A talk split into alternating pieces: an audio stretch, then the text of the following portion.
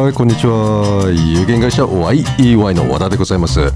えー、死に方改革研究者および旅のデザイナー今日も沢子さんでございます。よろしくお願いします。はいどうぞ沢子さん。爆裂トーク。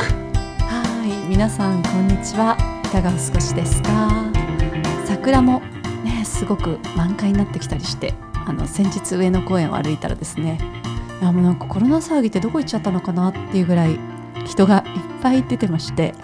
いやもう本当日本って素敵な国だなって。のんきな国です。いやもう本当もうのんきのままもうそのまま行こうみたいな感じですね。うんまあね電車も混んでますしいまだにそうたまにね山の線もガラガラの時ありますけどね、うん。でものんきです。うんいいと思いますよ。やっぱり江戸時代ってみんなすごいのんきだったと思いますしやっぱり日本人って自分で自分たちのいいものに気づきにくくて「えこれって宝物?」とか「えこれって価値?」とかある意味こう外国人の視点というかこうフランス人とかイタリア人とかあっち側の視点から見るとめっちゃ滑稽な民族だと思うのでそうよねまずさあのレストラン行ってもさおしぼり出てくるし水も出てくるしって外国じゃありえないことだからね。そうそうそう。でちなちなみにねお支払いは最後でどうぞみたいな。そうよ。もうねそのキャッシュオンデリバリーの先取りとか同時に取るっていう外国の性悪説のね世界から考えると最後ですかみたいな。どんどんだけいい人なんだろうみたいな。ねだからこそ成り立ってわびさびの世界とかいっぱいあるわけよね日本っていうのは。そうですね。間合いとかわびさびとか人情とかね、そうそうそう仁義とか。そう,、ね、そういう言葉ってね日本だからこそあるんだよね。ってそう。外国には恋愛っていう言葉もないしね。って、うんラブライクだしね。って、うん。ラブとライクじゃ言い尽くせない恋しい愛おしいめであげる。そうね。ね本当。にももう妻っていう言葉もほらね。家内とか奥さんとかうちのね伴侶がとかもうもう多分これ明治の開国の時にそんな言葉がなくてワイフって日本語でどうやって言ったらいいのってもう迷い迷いね迷った挙句にいろんな言葉ができちゃったみたいな。う、うん、そうかもしれない本当に日本語っていうのは美しい言語なんですよ、ねですね。だから私なんかもそう見ててまあいいろんなその私なんかねこういう総裁業やってるとね親子っていう関係がねすごい大切なんですよ。うん。まあ、送る側見お見おあの見送る側うん。そのつ、うん。継ぐ側、ね、親子っていう言葉が日本日本語以外ないわけですよね。そうですね。やっぱり親子って役割としての私は先人と後人先か後かと。で私ももともとやっぱりずっと生きてきてすごく人と人の対等感っていうのをずっとやっぱり大切にしてきたんですね。うん。なんか後か先かっていうのはすごく大事。物事にも人にも後先があるよねっていうのはすっごく心得てきたんですけどなんかこの社会の中でね人に上下があるっていうのがものすごく違和感でえ何が上と下なのっていうのがすごくえそれって役割の後先じゃないで人には上下ってないんじゃないのかなっていうのはすごくなんかこう譲れなかったんですよね。うんうんうん。確かにね、役割に対しては上下がありますよね。うん。そのせまあ、責任っていうことは重たいけどね、うんそう。そういう言葉があるけれどだけど、ね、やっぱり人間に対してはね子供も大人も一緒でしょ？って。だから上司って言った時に私はむしろ率先者というか、みんなを率いていく。でその後ろからついてくる人たちはこの率先された人にうんついていきたくいいかなとかうんこの人はちょっとついていきたくないかもみたいな、なんかそれで振り返ったらあの先導者の後ろについてきてるかみたいな、で来てないいといやあなた独りよがりですよみたいな、うん、そうそうそうそ なうんかそういう感覚ってあってなんか俺についてこいついてこなきゃダメだって言われるとうん 嫌ですみたいな。なんかそういう。そのマスト思考が嫌ですみたいな、うんうんうんうんなんかもうめちゃくちゃこうね不自由感しか感じない、そうそうその自由不自由自由っていうそう自由そうそのねこの言葉よね。そうもう私ね和田さんと私の共通なもうこれはもう運命のようななんかこう心にある自由自在。そう自由自在そうどう転んでもお互いに自由自在っていうのがこれは外せないなって思ってるんですよ。そこはねもう自由でなきゃ自在でなければならないっていう私のね根本的なあれがあるんでねそうなんですもうこれ魂のエネルギーだなって思っていてやっぱり自由って自らの良しで自在っていうのは自らがあるというふうに書くじゃないですか。うんでそうすると based on my will というか例えばボランティアって言葉があると思うんですけど例えば仕事とかもその有償ボランティアとか無償ボランティアとかで無償強制労働とか ちょっと嫌な感じですよね一番。で有償強制労働とかまあなんかそういうのそがある気がしていて、結局あの「Who is a volunteer?」っていうふうに言った時に「Oh yes, it's me」って言った時にその結局これってただとか優勝とか無料を言ってるのではなくてあなたの意思を尊重するよっていうことだと思うんですね。だから自由っていうのは本来自らの意思自らの良しに基づくっていう意味では結局これが based on my will っていう意思を尊重するってことだと思っていて、はいはい結局皆さんこう会社の意思とか上司の意思になると結局自由ではなくて不自由になるわけですよね。はい。でそして自在自らがそこにある存在している存在が喜ぶ存在が歓迎しているっていう視点から見ると結局社会が存在してたり他人が存在してたりになっちゃうんで不自由自分不在みたいな。うんうんうんうんうん自由不自分不在。うん。そう。不自由不在みたいな。うん不自由不在。うん。みたいなね。そう。するとこう命だけは生きてるけどそのなんていうんですかね。働くために生きるというか働くのがその優優勝強制労働みたいになって、うんサラリーマンやな。そう、うん。まさにサラリーマンシップでで会社の命によりはい大手町丸の内有楽町自宅という刑務所に軟禁ですみたいなっていうのが今起こってるじゃないですか。で家から出ちゃいけませんとかもう何人以上の会合には行っていけませんみたいななんかそういう指令が出てしまっていやーもうこれ不自由他人の命令に従う人。なんかこれねえ刑務所の人と奴隷の人とあんま変わらないみたいな。ね。ね自分の意思で動けないとかそれってもう完全民主主義じゃなくてもうなんか本当に社会主義。うん。あなたの息を吸うのも王様に断ってくださいみたいな。うん。社長に断ってくださいのあんまり変わらないレベル感ですよね。あのね、うん私のね友達の会社、まあ、大きな、まあ、日本を代表する会社のところでもランチでもた、えー、と一席空けながら前に座っちゃいけないとかねうん。そんな工場でもないにもかかわらずそんな壁に向かってしゃべあの食べてくださいなんて言ってるのがあってね、なんかそのパーソナルスペースって本来これ人に人の本能にくっついてるじゃないですか。うんわあちょっと近すぎるとかあ大好きだから近づいちゃうよとか。うん。でそのパーソナルスペースをね社会とか他人がもっと取りなさいとかもっと広げなさいとかって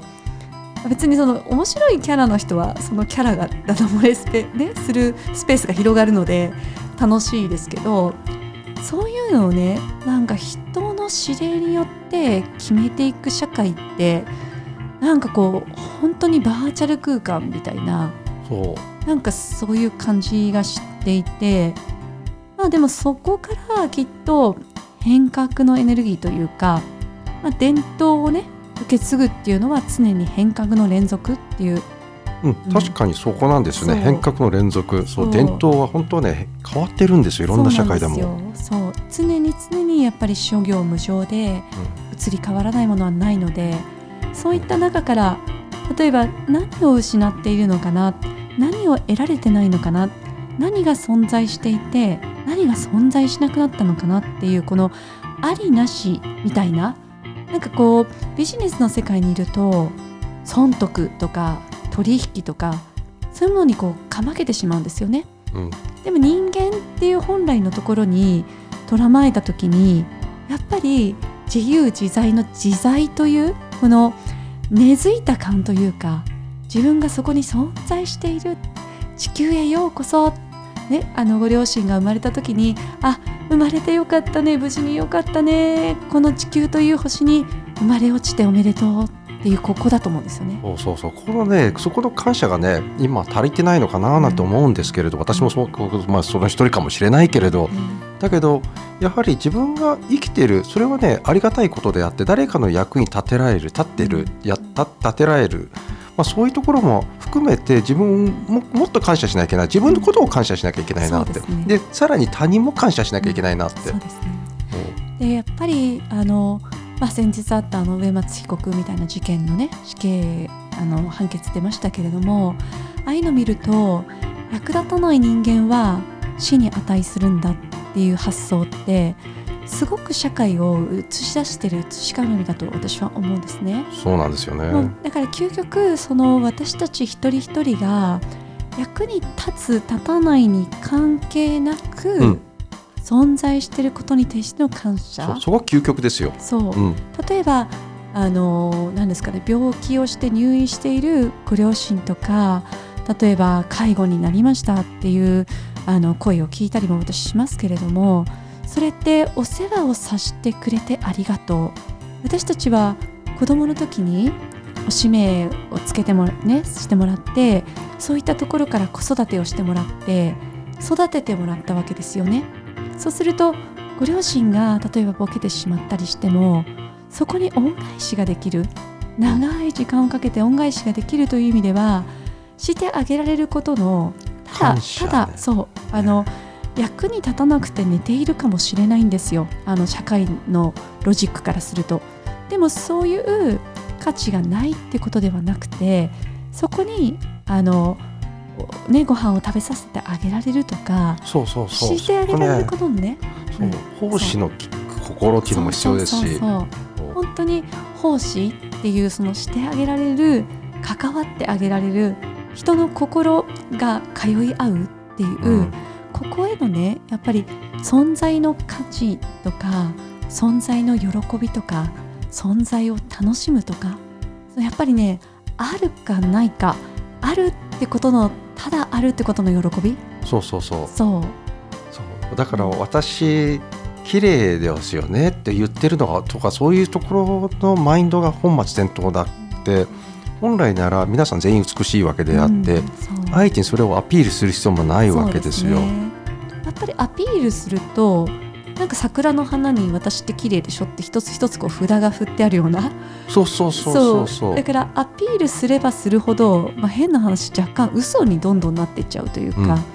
ぱり政治家のアピールとかもアピールさればされるほどいやいやそれアピール仕事じゃなくて政策の実現とか国民のそうそうそう幸せをやってますかってあの言ってることでやってることがずれちゃうとあなたどんどん自分のこと嘘つきにしてますけどねって本当に今そういそうですよね。ね。うん政治家が今本当にそうだから私は言ってることって正直言うとあまり聞いてないんですよ。うん行動を見なきゃね。そうで言ってることとやってることが合ってるとそう。あこの人とても信頼が高い人だなうん自己信頼をどんどん積み積んでいるなって思うんですね。でも自分で言ったことさえもできない人が人から言われたことが喜んでできるわけがないんですよ。ああそれは言えてますね。うんだからあのできないことは言うなやれないことは言うなってことにやれるかできるかをその場で瞬間的に感じ取る力ってすごく大事ででも万が一わ口が滑っちゃったなできないのにできるとか言っちゃったって思ったらできるようになるための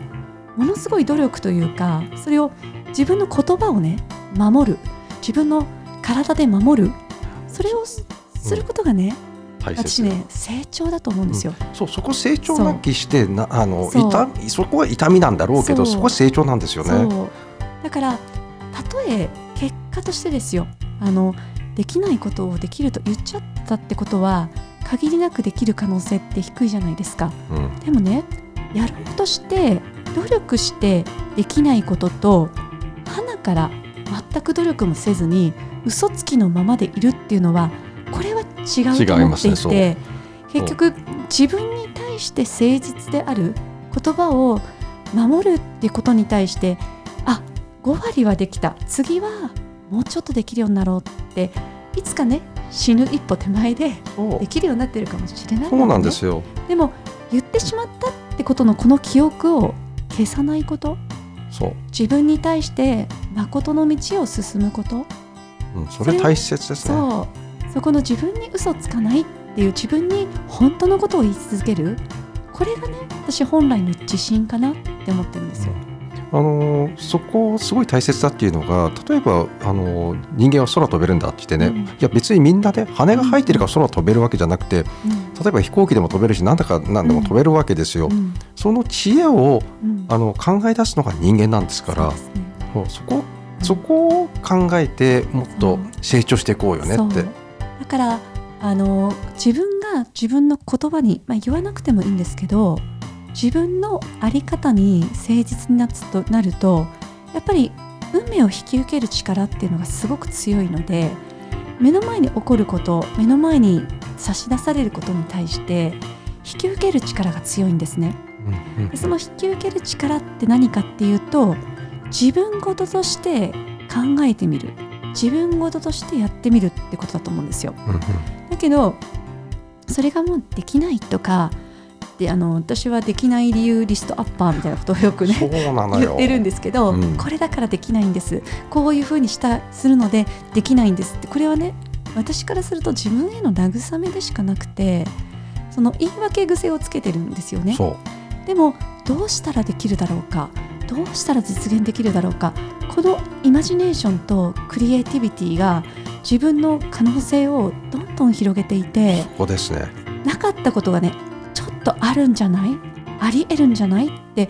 これがね自分というものの能力だったり才能だったりを広げていくと思うんですね。そうなんですよ、うん。自分ができなくても他人ができることがあるかもしれない。そこを引っ張ってくるのがあなたの能力なわけですよ。そうなんです。自分ができないんだったら誰かに頼んだらできるのかな？どうしたらできるのかな？やり方はないけどじゃあやり方さえ作っちゃおうかなってこれはね結構こう経営者みたいな方にねこう言われる方っていうのは結構日常的にやってるのでだから皆さんを引っ張っていってああの人についてってついていけたら自分の才能が生かされるとか多分そういう人って人徳が高いですしあのリーダーについていこうってなると思うんですよね。そうですよねだってインターネットの世界もみんなそれで始まって今のこの皆さんが配信が聞聞こえるとかいうのもみんなできなかったんですよ最初、うんうん。それをどういうふうにやっていくかっていうのを考えて知恵がここでできて今の今の世界があるわけですよ。すね。だから私はリーダーってさっき率先者って言い方をしたんですけどリーダーっていろんな人の十人十色本当に違う潜在的な能力と才能を引き出して具現化させてあげる人。このね達成力とか自己高揚感とかこういうのを満たしてあげられる人が私はリーダーだと思ってるんですよ。ある意味のファシリテーターなんですよそう。だから人の深い深い動機づけとか深い深い喜びの部分っていうのを理解というこの架け橋をかけられない人っていうのはやっぱりリーダーに向かないことになっちゃうので、やっうんぱり理解って愛ですしやっぱりその人のあこういう現実がもし具現化したらこの人は幸せだろうなっていうその絵が見えるからなんですよね。そうそこの絵が見えるか見えないかがものすごい違いなんですよそうですね。この人がどうやったら幸せになれるかっていうのがすごくね見える人は見えるけれど見えない人はそこまで達してないだから見えないのかうんあのまだ経験がないから見えてないだけなのか、全くその能力がないのかっていうのはちょっと違うと思うんですけれど、まあ、私はもうそれは本当に人の心の理解だと思っていて、うんうんうんうん。やっぱり心のそういう鍛錬をしていくというかだかから一番最初には私もおすすめをしてるんですけどまず自分の心を理解する。今までこう社会に蓋されて上司に蓋されて会社に蓋されてきた部分のもともとの生まれ持った三つ子の魂のような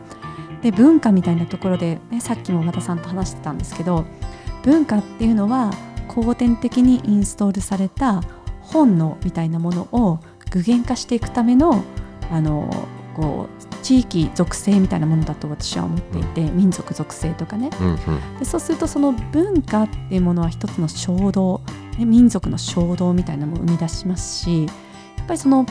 その文化っていうものよりもっともっと原始的な三つ子の魂っていうその佐賀とか駅とか太刀って言葉があるんですけど、まあ、駅って後天的なものもありますしああいう太刀だよねっていうのも後天的なものあると思うんですけどやっぱ佐賀っていうね生、ね、心あの心って書いて生きる心が生きる佐賀なので、うん、まあ、性癖とかもそれもダダ漏れしてると思うんですけど。そうですけどね。うんうんうん、だからその佐賀人としての佐賀まあ、男としての差がとか女としての差が、まあ、女性の差がってまあ一般的に育てるっていう育てたいっていうエネルギーがあると思っていて男性の差がっていうのは、まあ、守りたい、家族を守りたい。国を守りたい。やっぱりそういう思いってあると思うんですね。だから育てられないっていうと育児放棄これは精神が破綻しますし守れないっていうとこうなんかね今の時代で言えばこの家族の経済が破綻するとか、うん、でもこれも表裏一体だと思うんですよ。うんうん、そうですね。ねまあ、だから世の中がどうどう自分の中でどう作り上げていきたいかっていうのも考えなきゃいけない時代になってきてるわけですよ。そうですねもう本当に私は絵巻みたいな感じのイメージが頭にあって絵巻物語を例えば時間が過去から今に来ているっていうふうにこう時計のね秒針が進むように考えてる人って多分過去から今への絵巻物語がこう右の方に広がってる感じなんですよ。でも私はそれをくるくるくるくるってもう閉じてしまって今から死ぬまでの白紙の絵巻をファーって開いていってそこに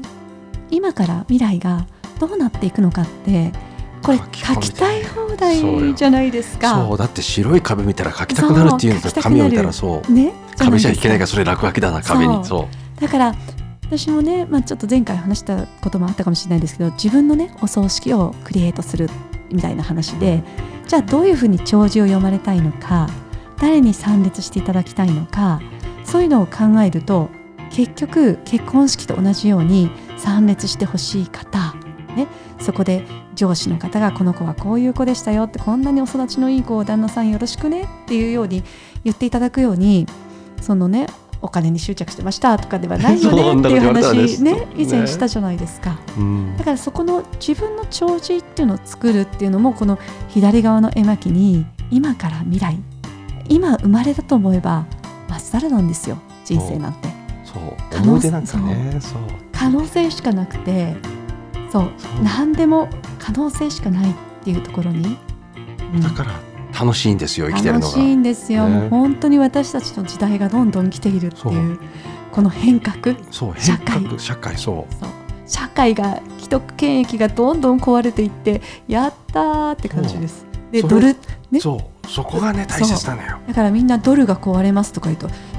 そんなことどうなっちゃうんですかって言いますけどえ基軸通貨のドルが支配だったところからの解放じゃないですかってこんな幸せなことってないじゃないですかっていう。他人に植え付けられてるんですからね。押し付けられてるんですかねこの今の社会っていうのは経済っていうのは。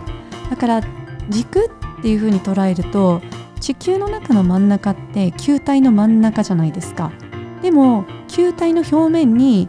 例えばワシントンが中心ですとかイスラエルが中心ですとかこれって地球の地軸が歪みますよね。どう考えても、うん、うん、だったら地球の中心軸を感じて自分が立ってる足を感じて自分の中のこの背骨の部分からずっとつなげてその地上と天下と天井みたいなあの地上日と天下日と天井人みたいなこれ一気通貫させてあ地球の中から天井まで一気通貫あ自分から世界が広がって自分から未来が広がって自分の劇場に誰をキャスティングしちゃおうかなみたいな。自分の人生って本来そういうもんなんですよ。うん。そう。自分がじ軸であるからそう。自分軸でなきゃいけないわけですよ。多分自分軸己の軸っていうのはやっぱりあの猫ちゃんとか子供とかみんな持ってますよ。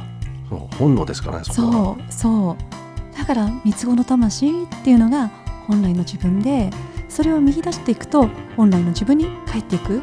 でその途中でいろんなことに傷ついたりとかいろいろあこういうことはしてはいけなかったなっていう中で短所とか長所って言ってるんですけど私からするともう短所イコール長所でそれは特徴？特徴ですね。そうその人の特徴なので、むしろその短所だなと思ってそれを殺そう殺そう殺そうとしてアプローチをすると長所も消えちゃうんですよ。うんそうあそう。のマイクロソフトがね昔自分のバグをねフィーチャーだって言ってるぐらいなことがありましたから、うんまあアドビーも言ってましたけどね。そう、んうん。特徴なんですよ。そう。特徴なので顕著に見えるその人のやっぱ癖とかその人なりああの人あるあるあるあるあるみたいな。そうそうそれって実は短所も長所もひっくるめて愛されるとこなんですよ。そう。それが愛なんですもの。究極の愛ですもうもの。めでられるっていうかあああの人無理無理無理無理変わらないみたいな、私なんてそれ丸出しでもう本当にダメな自分もいいかなみたいな感じで生きてるので。そう。自分に正直に生きていくっていうのがね大切ですよねこれからの時代は。本当に素直に自分の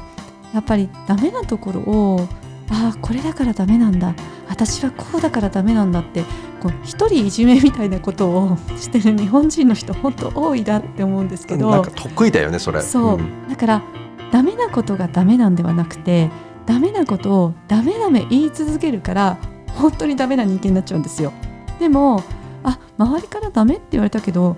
あ別にいいんじゃないの？みたいな。そうそうもっと寛大になりなさいよって自分に言って。自分のことをやっぱり本心から認める？あこういうダメなとこがあるんだなっていうふうに認めないと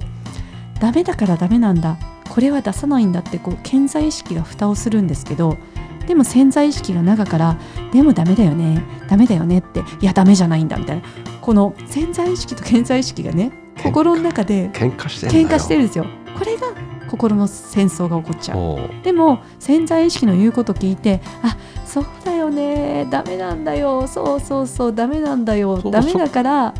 諦めろと。諦めるっていうかそう認認める？そう。うん明らかに認めろって言うんですよ。明らかに認める。そう。そう。だからあ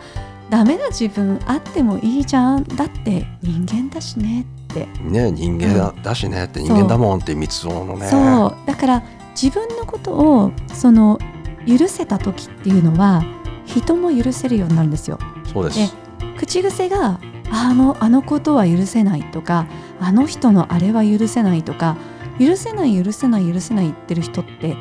自分が許せてないんですよ実は、許すことが上手じゃないってことなんですね、だから自分の欠点いっぱい出してきてなんかこうリストアップしてもいいと思うんですけどあこれってでもいいんじゃない？みんなが許してくれたら私の可愛いとこかもねって、そうなのよ。うん、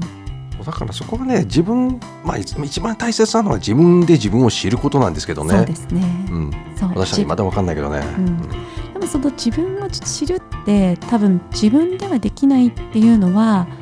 やっぱり自分の肉眼で自分の顔って見れないじゃないですか。そう鏡で見なきゃそう競争ですからね、うん、鏡で見ないと見れない。だから鏡って私は人の心だと思っていてだから全て出会う人が死っていうのはまさにそれな気がしていて、うん。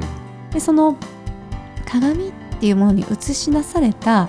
自分という自分の認識を見ているのかもしくはそこの映し出された鏡っていうものを見ているのかで全然違ってくるんですね。そうですね。そう。だから地獄太夫のねこう鏡に映った美しい太夫が実は鏡に映されると骸骨だったよ骸骨なんだよっていうのはあなたの醜い心を映し出してますよ。鏡は正直ですよ。って言っていて周りも「え太夫さん鏡に骸骨映ってますけど」って見てる人が教えてくれるんですよ。けどいやいや私は美しい太夫よ。汚い心なんてありません。でも鏡には出ちゃっている。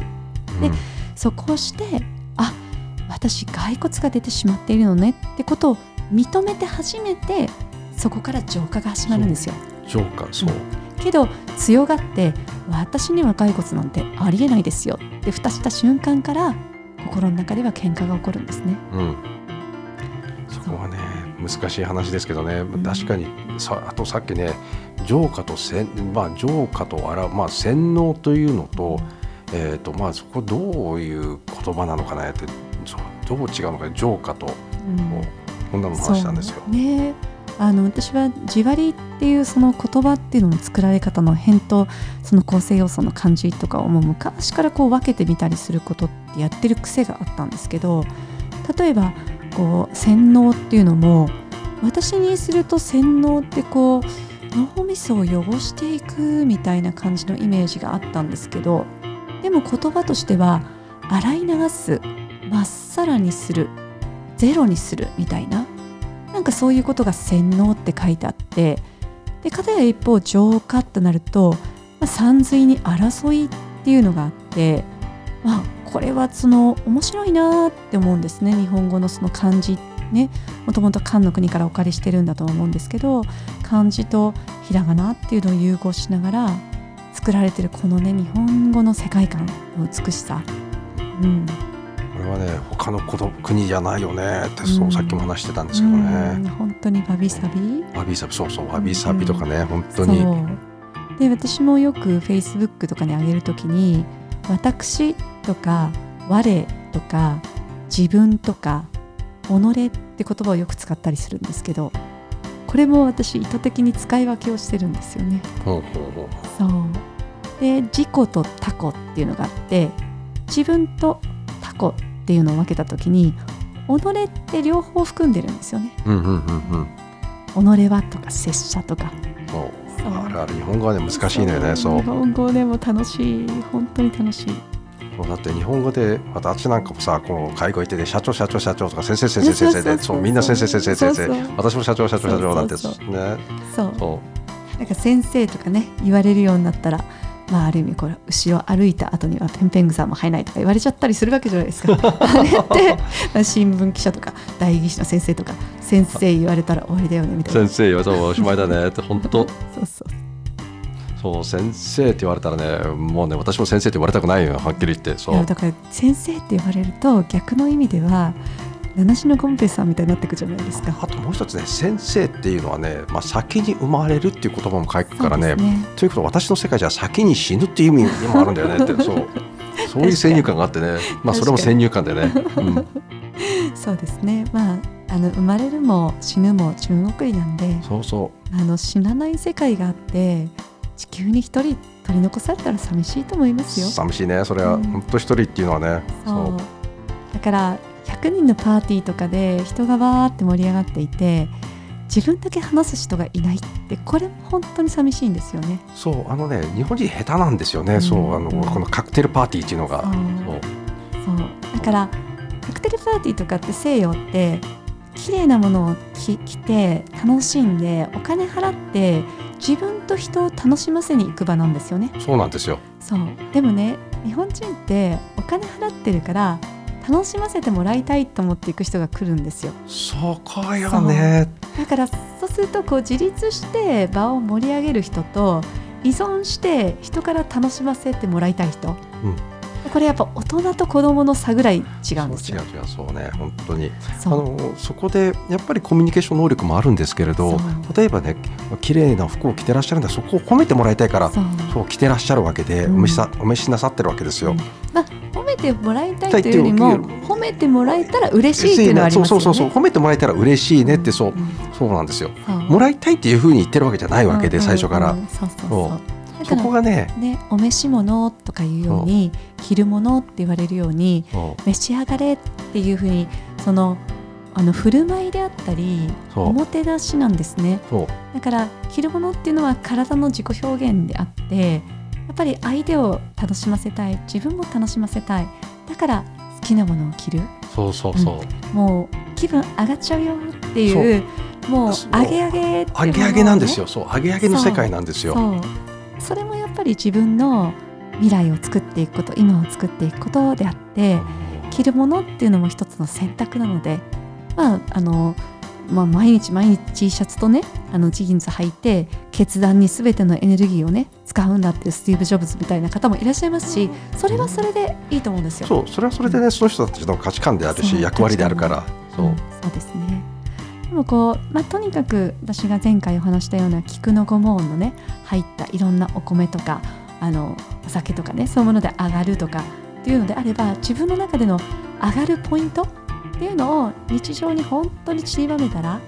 とってもねなんか気分が上げ上げになってくる。楽し楽しくなるんですよ生きてるのがそうなんです。もうワクワクしかない。そう確かにね今のこのコロナでもう自粛自粛っていうのはやっぱり辛いと思いますよ、うん、皆さん。あでも私が思うに自粛自粛という名の他人から自粛をなんとなく強要されているみたいな。そうそうそうここがねそれを言うとぶっちゃけ多縮じゃないですかっていう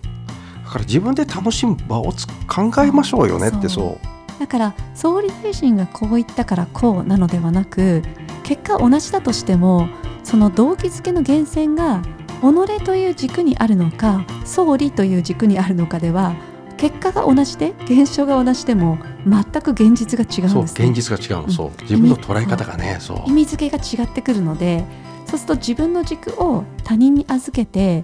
自分の人生のパイロット席に誰かが乗っちゃってるのと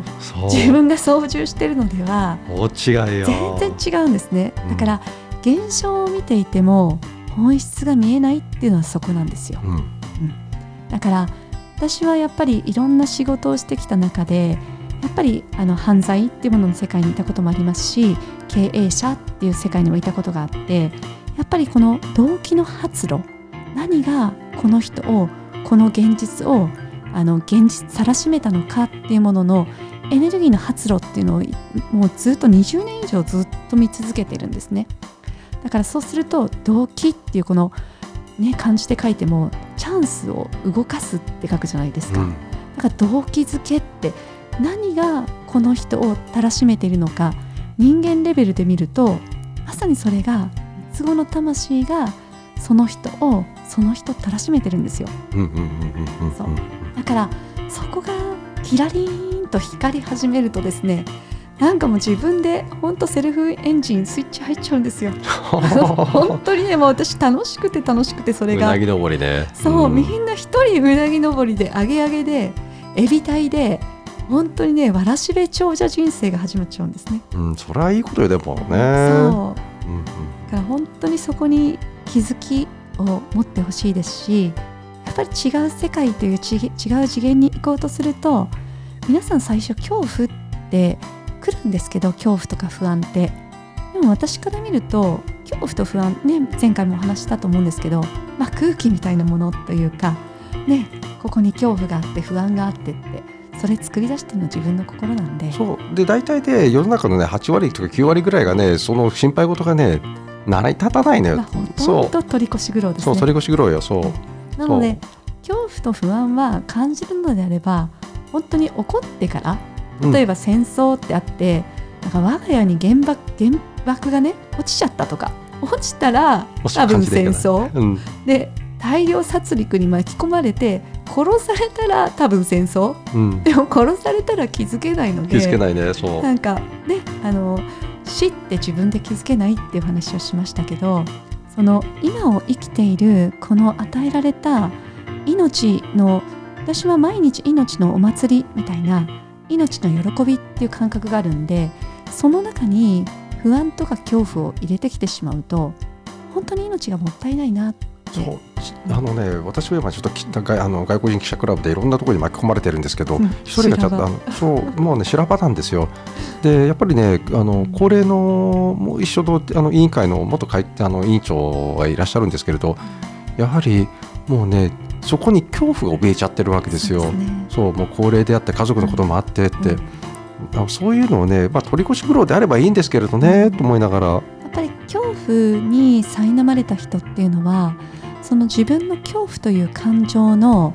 やっぱりこうミイラ取りになってしまうというか自分の感情の奴隷になってしまうんですね。それってあの私は怒ってませんみたいなあのどっからどう見ても怒ってますけどねっていう、うん、なんかそういう人と同じでもう完全にこう冷静さを失ってしまうんですね、うん。だから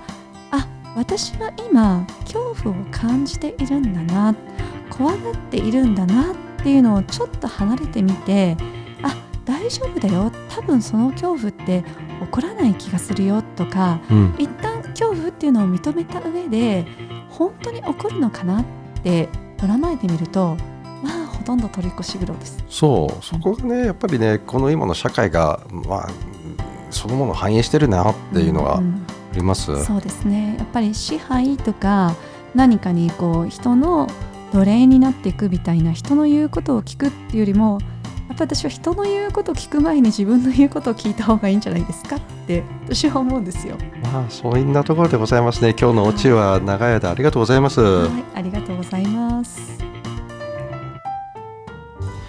はい、ありがとうございました。ちょっともう今日も40分ぐらい話をしてしまいましたけれど、お楽しみいただけましたでしょうか？お相手は末高沢子さんでございました。そうそう沢子さん、最後の言葉。はい皆さんいろんなことありますけれども私イタリアに行った時にあの世界大戦の時の防空壕を見たんですね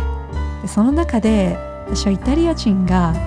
ワインの製造工場を防空壕に見てるあの作ってるのを見ていやこの人たちすごいなと